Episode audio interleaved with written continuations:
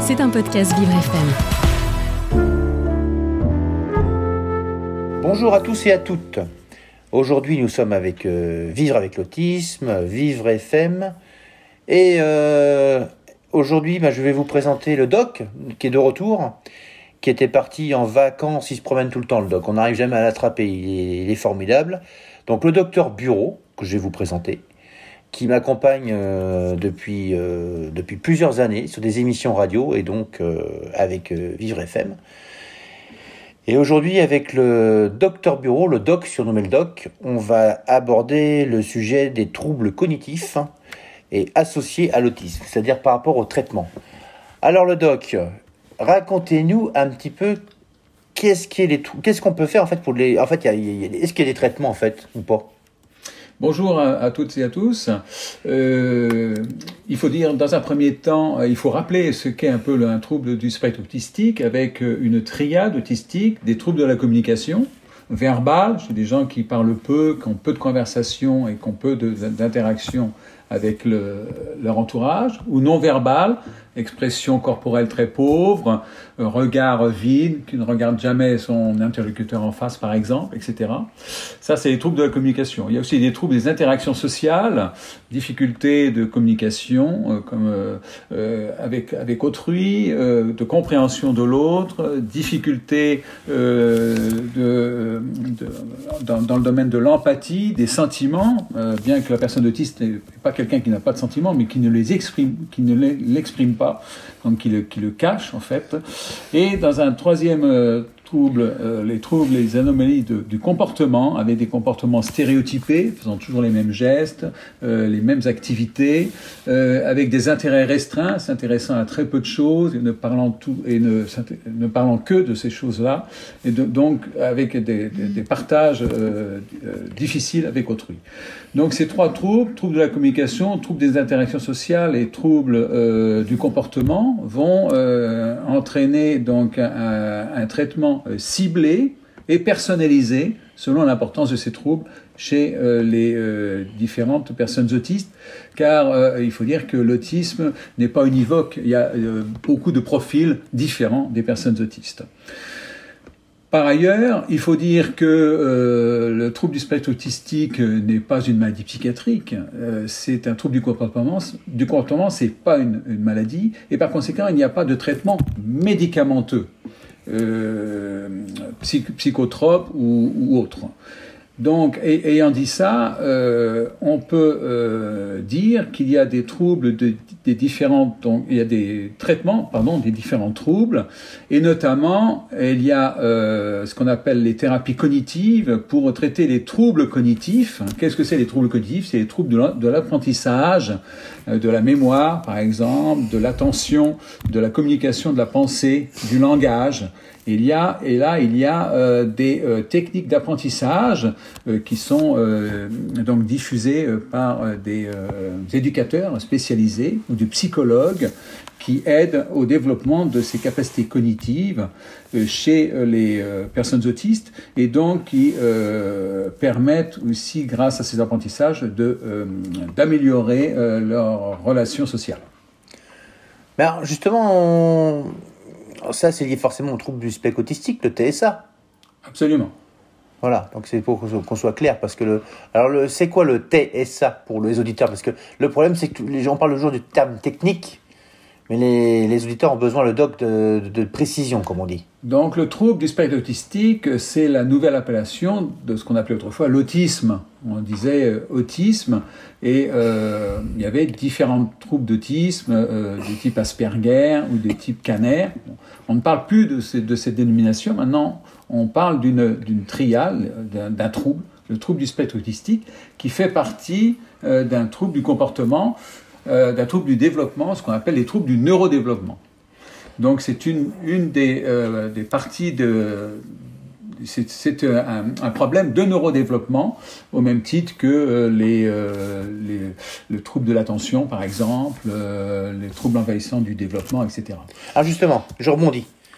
Les interventions du développement, c'est-à-dire que, euh, en fait, les, interventions développementales, je dirais plutôt, et l'autisme. Expliquez-nous, vous avez, vous avez, je pense, il doit y avoir des principes, des choses qui doivent se... expliquez-nous un petit peu, le doc.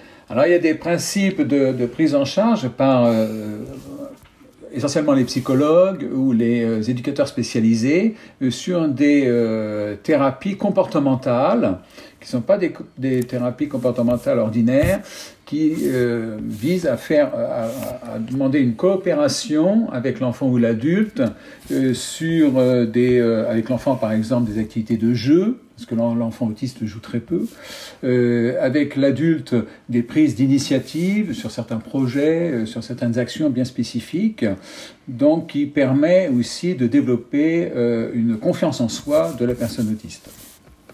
Ah, c'est très très riche en fait tout ce que vous nous expliquez. Et la psychomotricité rééducative. Expliquez-nous un petit peu le doc. Oui, bien sûr, il y a un troisième euh, volet dans cette, prise en charge euh, thérapeutique, euh, c'est ce qu'on appelle la rééducation psychomotrice, qui est prise en charge par des psychomotriciens. pourquoi? Parce qu'on sait que les, personnes autistes ont, donc des problèmes aussi de psychomotricité dans la motricité fine. Ils ont du mal à faire certains mouvements de coordination de motricité fine avec les, doigts, par exemple, ou les membres supérieurs. Euh, ils ont aussi des problèmes, on le sait, de sensorialité.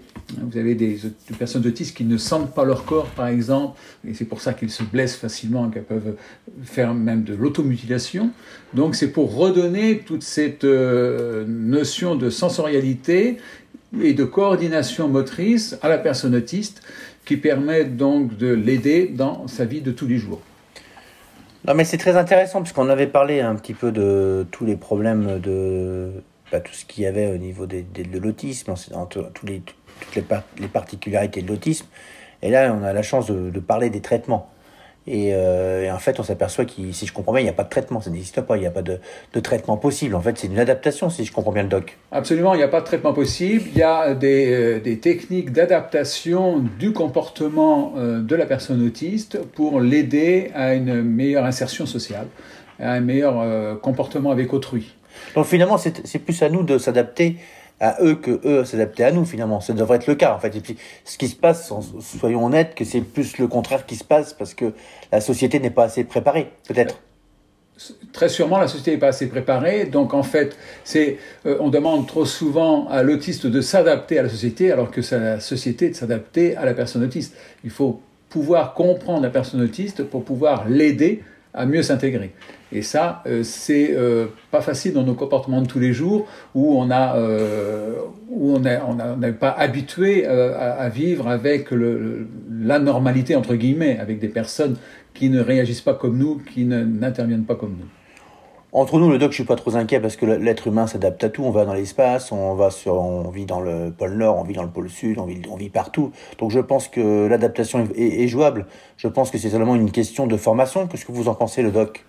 C'est une question de formation, très sûrement. Il faut former les soignants, former les, aidants euh, pour euh, une, meilleure connaissance de l'autisme, parce que l'autisme est très mal connu de beaucoup de personnes et euh, en conséquence donc d'aider à l'intégration de ces autistes en les comprenant mieux, mais pour les comprendre mieux, il faut euh, aussi savoir avoir des notions euh, de base sur l'autisme que, que, peu de monde a. Alors, une dernière question avant que cette émission se termine. L'intérêt d'une prise en charge orthophonique, c'est...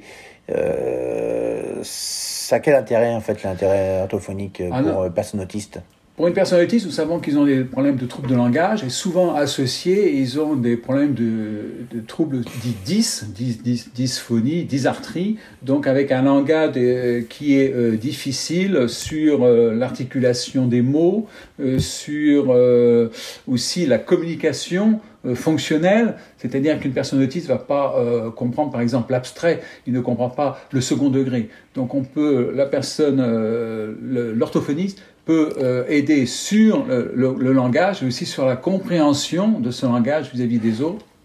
Ben, le doc, en tout cas, vous êtes toujours aussi formidable. On est content de vous retrouver à Vivre FM, parmi nous. L'émission va bientôt se terminer, en tout cas. En tout cas, je vous remercie beaucoup, le doc. En tout cas, on est sur Vivre FM. vivre avec l'autisme. On vous souhaite une bonne journée, à bientôt et au revoir. Merci beaucoup, merci à tous. C'était un podcast Vivre FM. Si vous avez apprécié ce programme, n'hésitez pas à vous abonner.